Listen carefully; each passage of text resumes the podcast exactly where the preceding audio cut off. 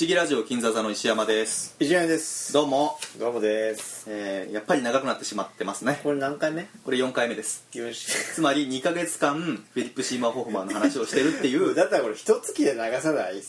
あそ週一でさうまあ長すぎない2ヶ月フィリップ新聞特集って さそんなラジオどこにあるの ないでしょせめてさ一月で流さないそうだねうんっていうか日本はおろか、うん海外見渡しても多分ホフマンの話で2ヶ月やってるポッドキャストって俺らだけだと思うんだ俺9月あまあそんな忙しくないからだとするならいやうんそれが保証保証っていうか保証はあるしけど俺のテンションの問題だけなんですけどきっとねはいはいはいうんやめますもうこのポッドキャストそんなにテンション上がんなかったそんなこと言わなくていいんじゃないですか そんな生放送中にそんなこと言わなくてもいいんじゃないですかいや嫌なのに無理強いするのもちょっと待ってくだいさいじゃあさんえちょっとおかしいでしょこの会話あそう聞く方もおかしいでしょあそうじ二ゃ人でやりたくてこれ始めたんでしょああそうですかどんだけ俺のテンションが下がっていようが量が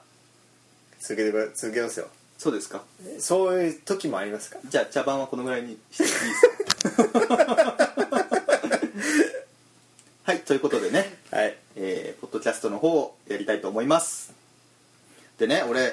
またさ俺の悪い癖でさ、うんうんあの早口で、うんそのま、周辺情報だけをさ、うんひたすら話してたわけじゃないですか前回までの回で、はいはいえーちなみにその髪型ちょっとやめてもらっていいですか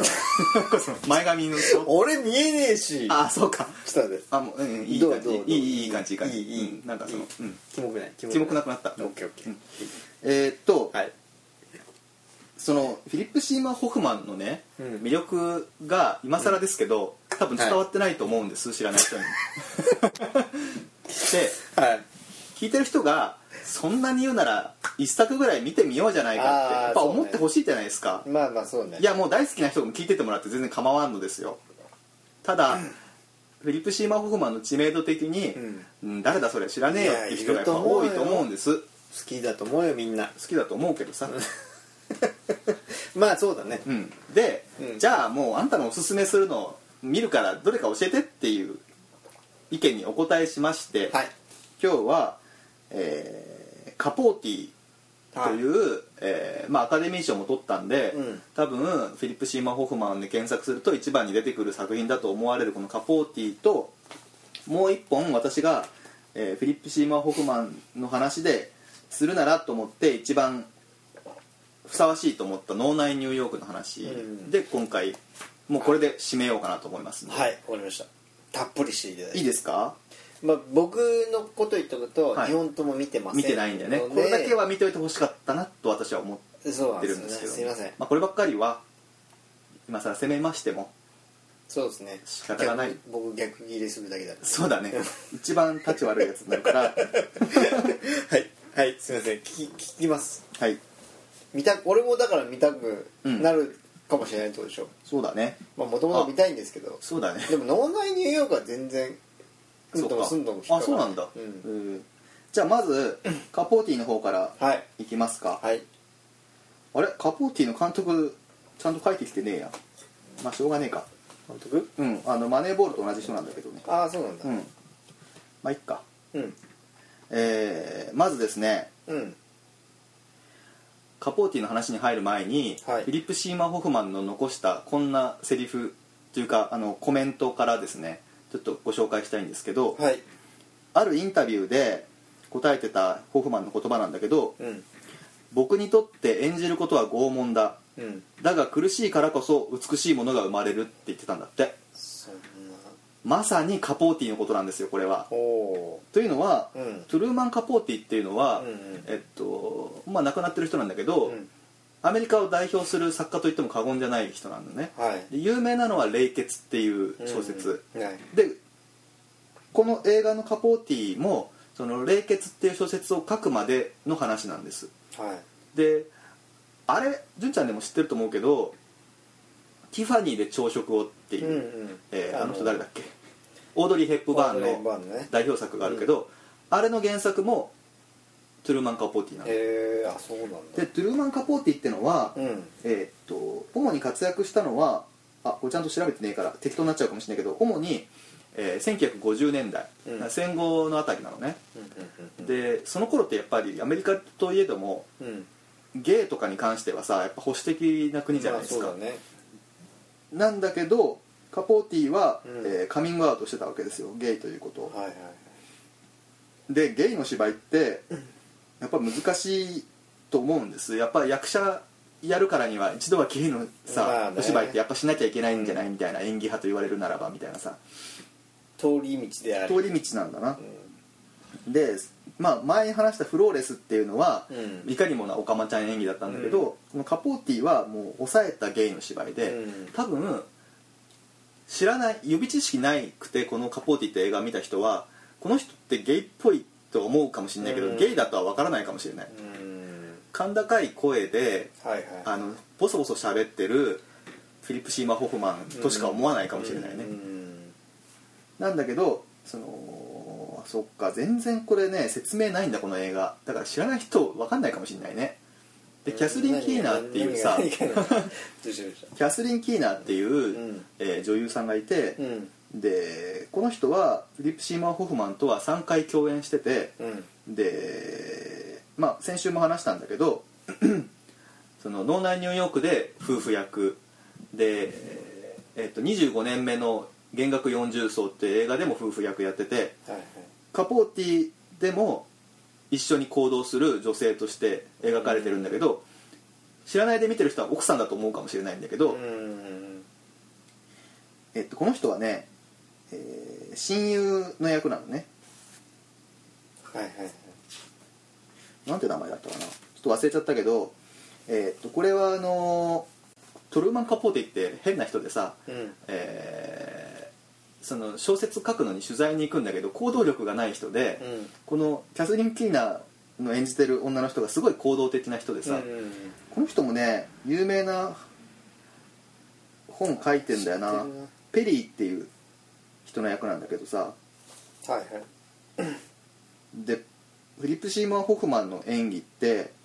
その前から言ってるけどそのダメな人のお芝居とか、うんうんうんあとは逆にその主人公を導くようなかっこいいお芝居をしたりとかする役が多いんだけど、うんこのカポーティのうん演技だけはここでしか見れないんですよカポーティの中でしかこういうフィリップ・シーマン・ホフマンって見れないと言ってもいいぐらいのあそうその特別なやっぱ芝居、へーこれはアカデミー取るわいなっていう話でさ、うん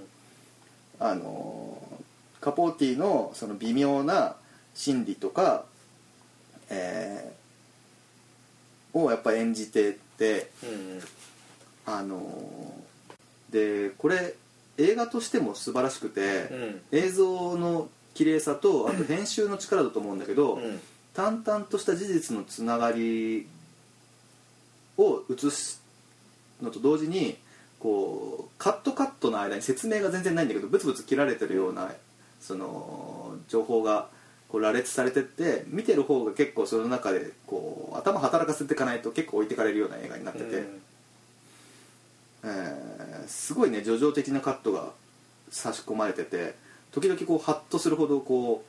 うなんて言うんだろう美しい美しいシーンが入ってくるんだよ、で話自体は結構陰惨でさ、うん要はその、えーどっか田舎の、うんえーアイオワだかどこだかの田舎のやしこう家に押し入り強盗が入って一家全員殺されたとうんで押し入り強盗っていうのが捕まってその男2人なんだけど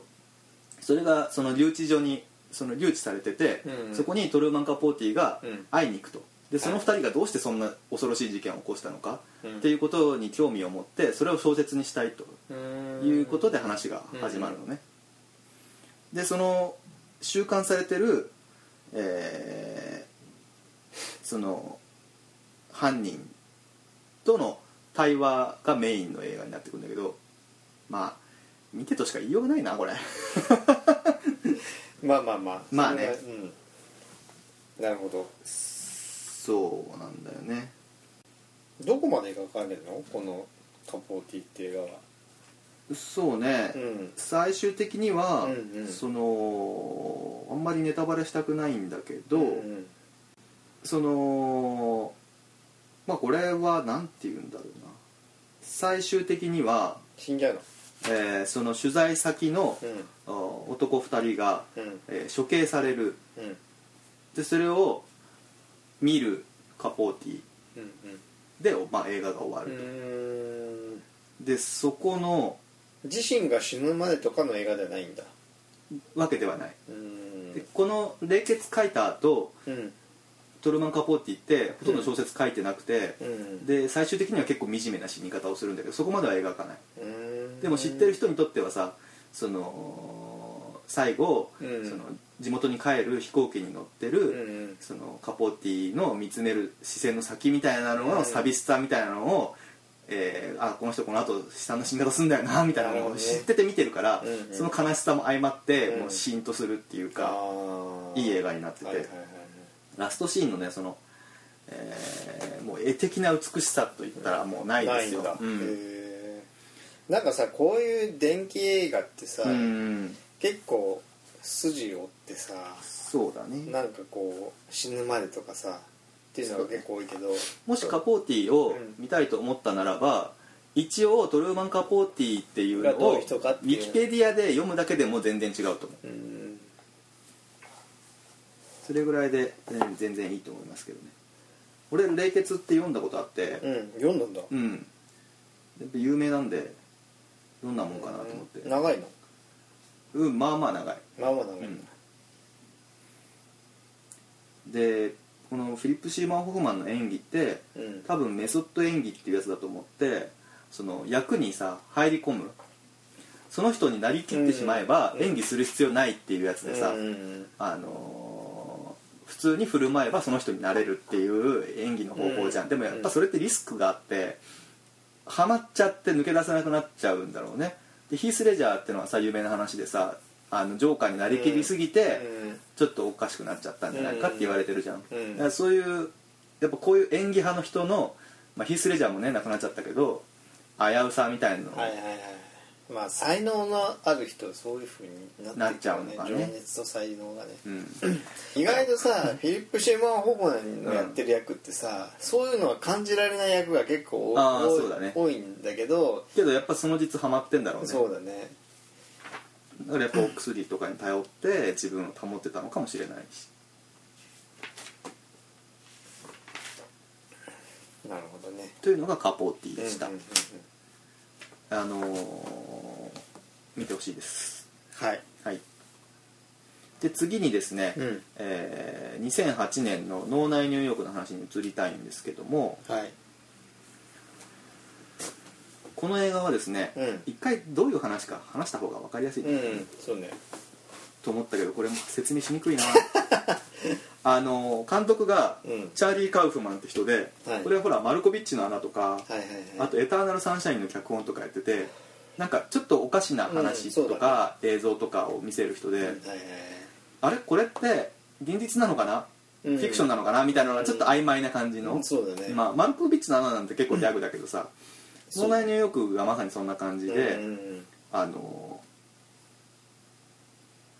ちょっとこれあれこれな何なのこれって感じのところがいくつかあって、うんうんそれをに気になってる間に物語が進んでっちゃってわけわかんなくなるっていうことがちょっとあるかもしれない、だからあのそれも踏まえてちょっと聞いてもらいたいんですけど、はいまず映画の冒頭の4分ぐらいがね、うんあの異常なほど死の死ってですねうんうん死の暗示が満ちてるんですよあのラジオで流れる、うんそのパーソナリティがその話してる詩詩ってこのポエムなんだけど読み上げるポエムとか、うんあとフィリップ・シーマン・ホフマンの咳うんあと娘が可愛いんだけどその娘がトイレに入ってて「うんあのママうんちが緑色なの」とかって言ってたりとかあと期限切れの牛乳が冷蔵庫に入ってたりとか、うんうんうんあと新聞のその記事うんあとテレビのニュースとかテレビに流れてるアニメの映像とか、うんあと出の悪い蛇口とかうんうんが全部なんかこうだんだん良くなない方向に向かってるっていうのを暗示するようなのがすごい満ちててそれはそのアニメの映像とかもそういう映像が流れてるってことそうなんか可愛いアニメなんだけど、うんそのフィリップ・シーマン・ホフマンにすごくよく似たキャラクターが出てきて、うんあの死んでしまうとかさ、うーんそういうん露骨なほど死をなんか匂わせるような演出でまず始まって、うんうんでこれ共演者がさすごく豪華でさっきも言ってたけど、まずサマンサ・モートンうんあとエミリー・ワトソンあとキャスリン・キーナーこれはまあ最初から出てるけど嫁さんねであとミシェル・ウィリアムスうんこれはほらあのブルーバレンタインの女優さん、うんあとダイアン・ウィーストあとジェニファー・ジェイソン・リーっていうあのジェニファー・ジェイソンあの未来は今のっジェニファー・ジェイソン懐かしいていうあのそうそうたる女の人たちがいっぱい出てってて、うんこれがまあいろいろ絡んでくるんですけど、うーんえーフィリップ・シーマン・ホフマンの役どころはね劇作家なのはい主演これ主演でそのえー体の調子も悪いし、うん奥さんとうまくいってないのねはフィリップ・シーマン・ホフマンが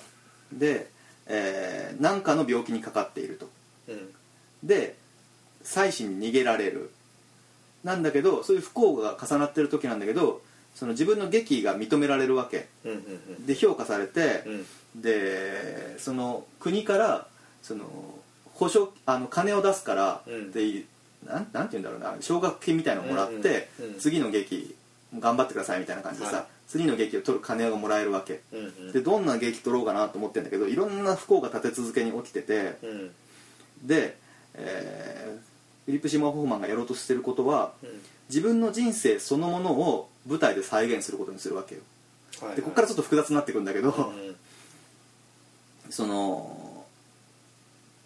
自分がその嫁に逃げられたりとか、うんその受付の女の子これがサマンサ・モートンなんだけど、うんとあのにす好かれてて、うんで寝ちゃったりとかでも奥さんのことをまだ愛してるから悩んだりとかはいはいはいでこの妻子っていうのがさこの、まあ、妻と子供なんだけどうんその妻がキャスリン・キーナーなんだけど、うんうんが、えーっとパリかなんかに逃げちゃうのねうんで子供連れていくわけうんで なんか知らないんだけどフィリップ・シーマン・ホフマンのことをすごく嫌ってるわけよ その妻が妻キャサリン・キーナーがそうでキャスリン・キーナーの仕事っていうのが画家なんだけど、うんその絵っていうのがすっごいものすごい米みたいなのに描いてるちっちゃい絵なのよあーっていうなんかそういう皮肉みたいなのもあっはいて、はいこんなもんありがたがってんなんてバカじゃねえのっていうのとかも含まれてて、うんうんうんそういうのがすごい面白いんだけど、うん極めつけがその娘でさ、うんえー娘誰だったかなあとちょっと忘れたけど、うんその娘その親だキャスリン・ティーナーのそのなんかレズ相手みたいのでそのジェニファー・ジェイソン・リーが出てきてうんでこいこいつがすごいその悪いことを吹き込むわけようんそのもうあいつと付き合わない方がいいみたいな、うんでキャスリン・ティーナーはその友達のことすごい信頼してて、うんフィリップ・シーマー・ホフマンの言うことよりもそっちを信頼しててその娘の育て方とかも2人で決めたりとかするわけはいはいはいでその娘にそのボディペイントみたいなのさせるんだけどだんだんそれが高じてきてなんで入れ墨みたいなのさせるわけよあ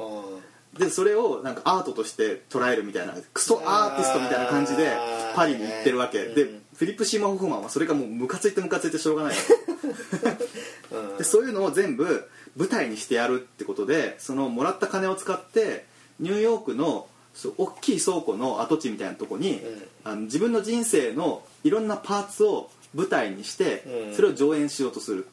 はいはわかいなんとなくわかるるでただ自分の人生って続いていくからどんどんその脚本が増えていくわけじゃんか、うんでいつまでたっても上演できないうん舞台の稽古を毎日毎日みんなしてるわけ劇団員の人たちが はあね不思議な話だねでこの辺で純ちゃんの見る気がどんどんなくなって くるもなうんか得意得意ないですねなんかアートトっぽい感じ、うんなんかいやうんはいなんだけど、うんそれ何なのかってこの映画ってつまりその終わり上映する予定がない舞台ってつまり人生のことなんですよこの言いたいことってこのチャーリー・カーフマンが言いたいことって、うんうんあの人生ってなんだろうねっていう、うんそれを浮き彫りにするための試みとしてのそのえこの映画なのねなるほど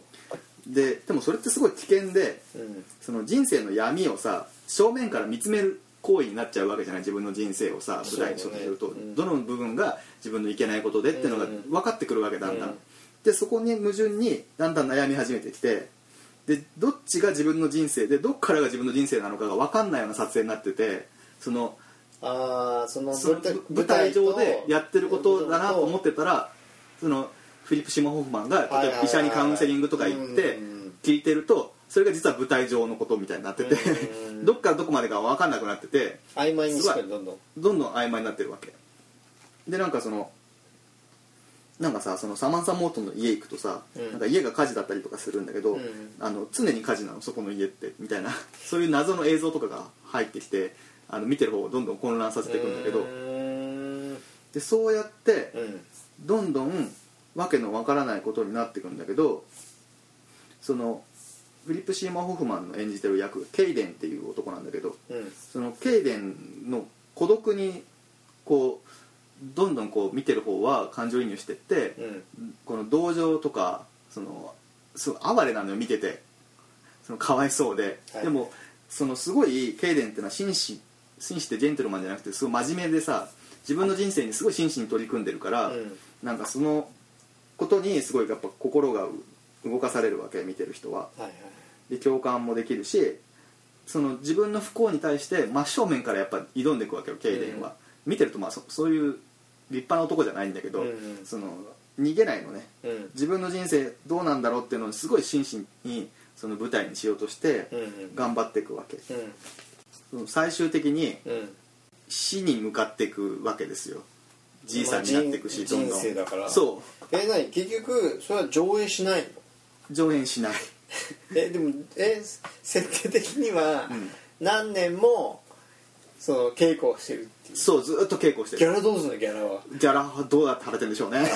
その国からもらった金で多分払ってる要はいやその今言おうとしてる段階では何何年ぐらい稽古をしてるの20年ぐらいだと 思う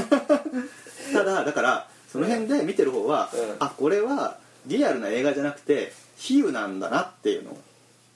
まあねうんそもそもこの「脳内ニューヨーク」って映画の現代はあのシネクドキニューヨークっていうのねでシネクドキってよく知らない英語なんだけど、うんこれあの比喩って意味なの定喩って意味なんだけど、うん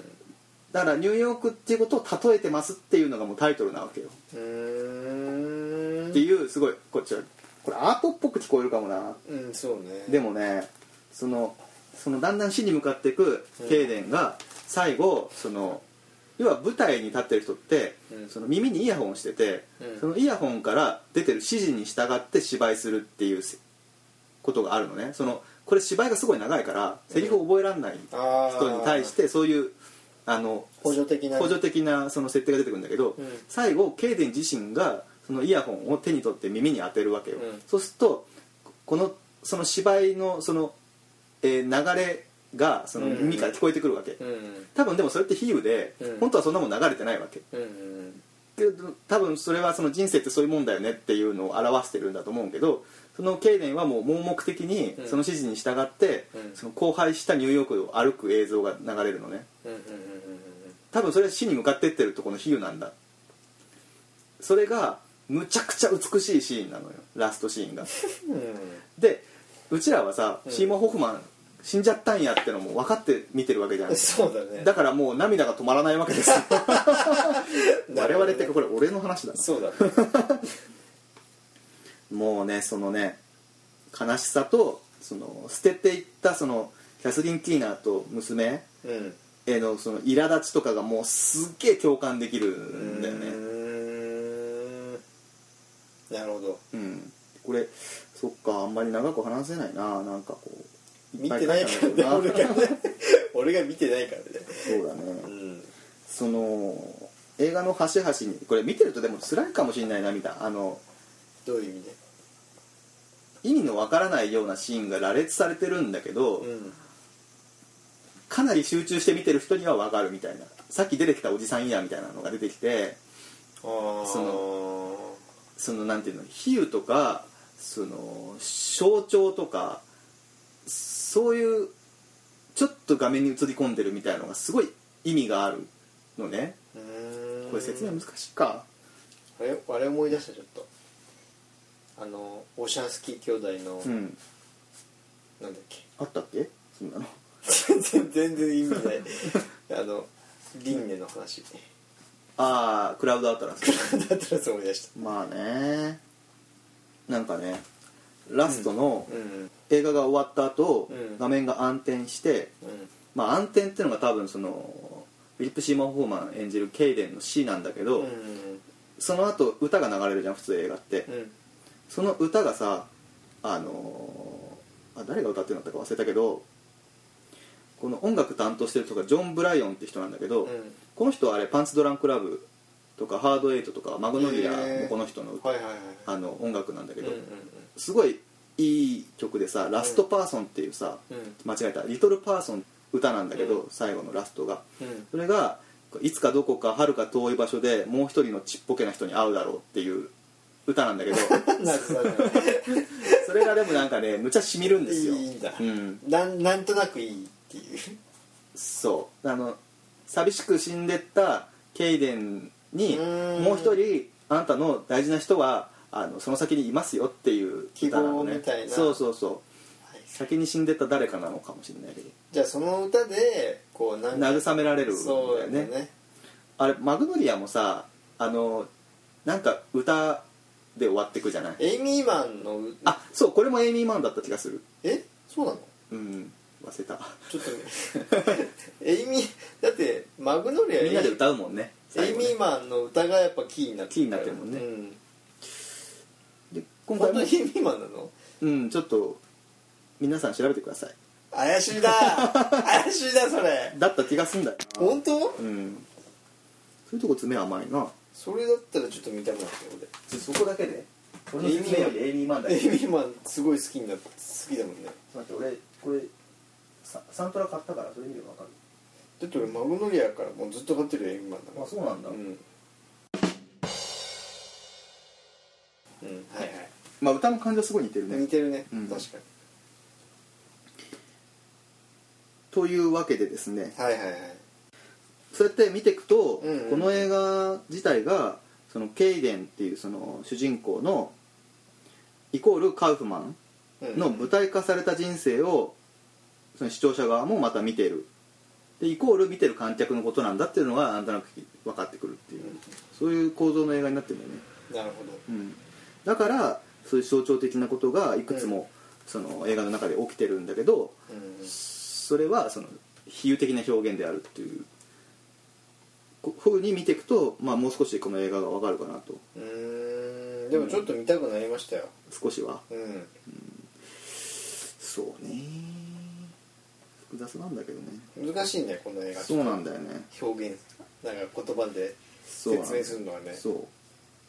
うだって最終的には、うんうんそのケイデンを演じるうん役者が事故で死んじゃったりとかして違う人が演じたりとかするんだけど、んそのケイデンをまた演じてるまた違うその役者がさらにや演じるみたいな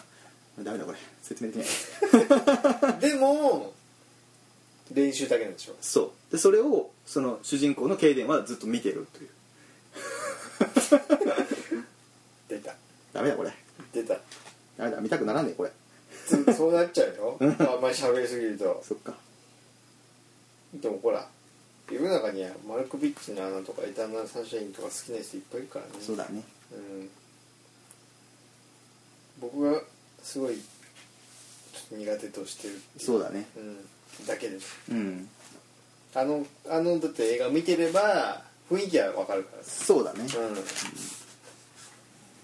これでもあれなのチャーリー・カウフマンの初監督作品なんだ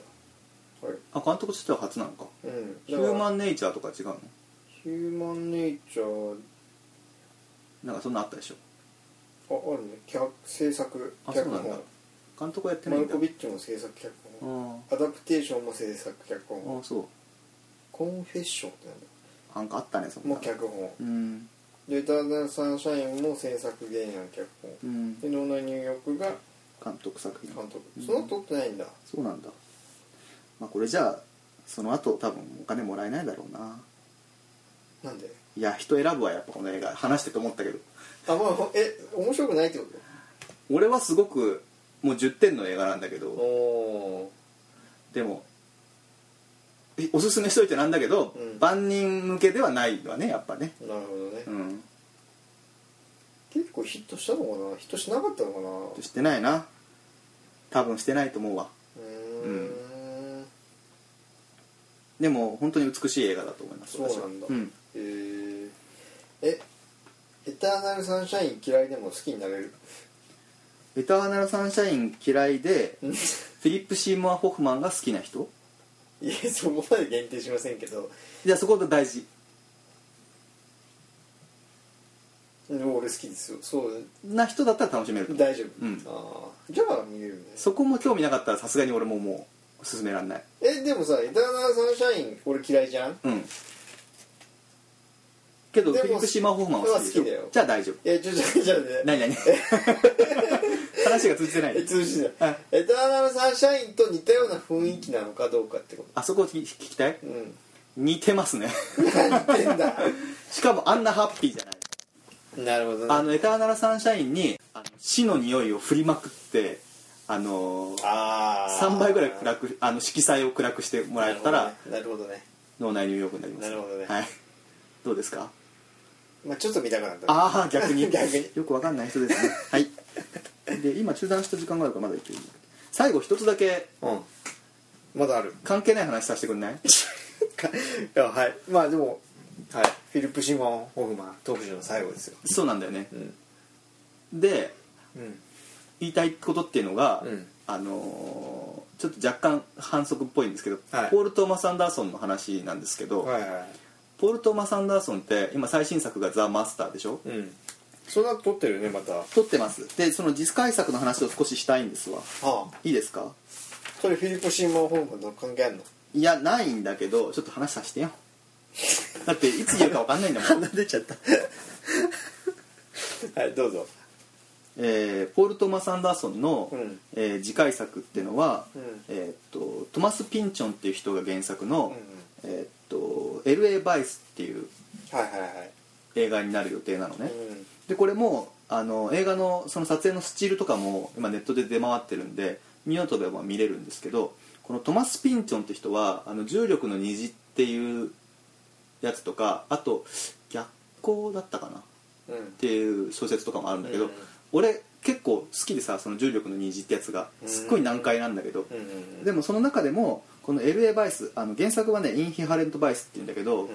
うんはすごいこうライトなどっちかっていうとドラッグやってるうん探偵がその事件に巻き込まれていくだけの話なのよ、うんでその文章自体は結構そのドラッグ、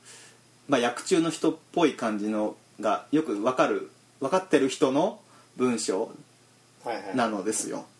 で主人公がドクって人なんだけど、うんそれがもうラリラリの薬中野郎で探偵やってて、うんうんで、えー、とミッキー・ウルフマンだったかなっていう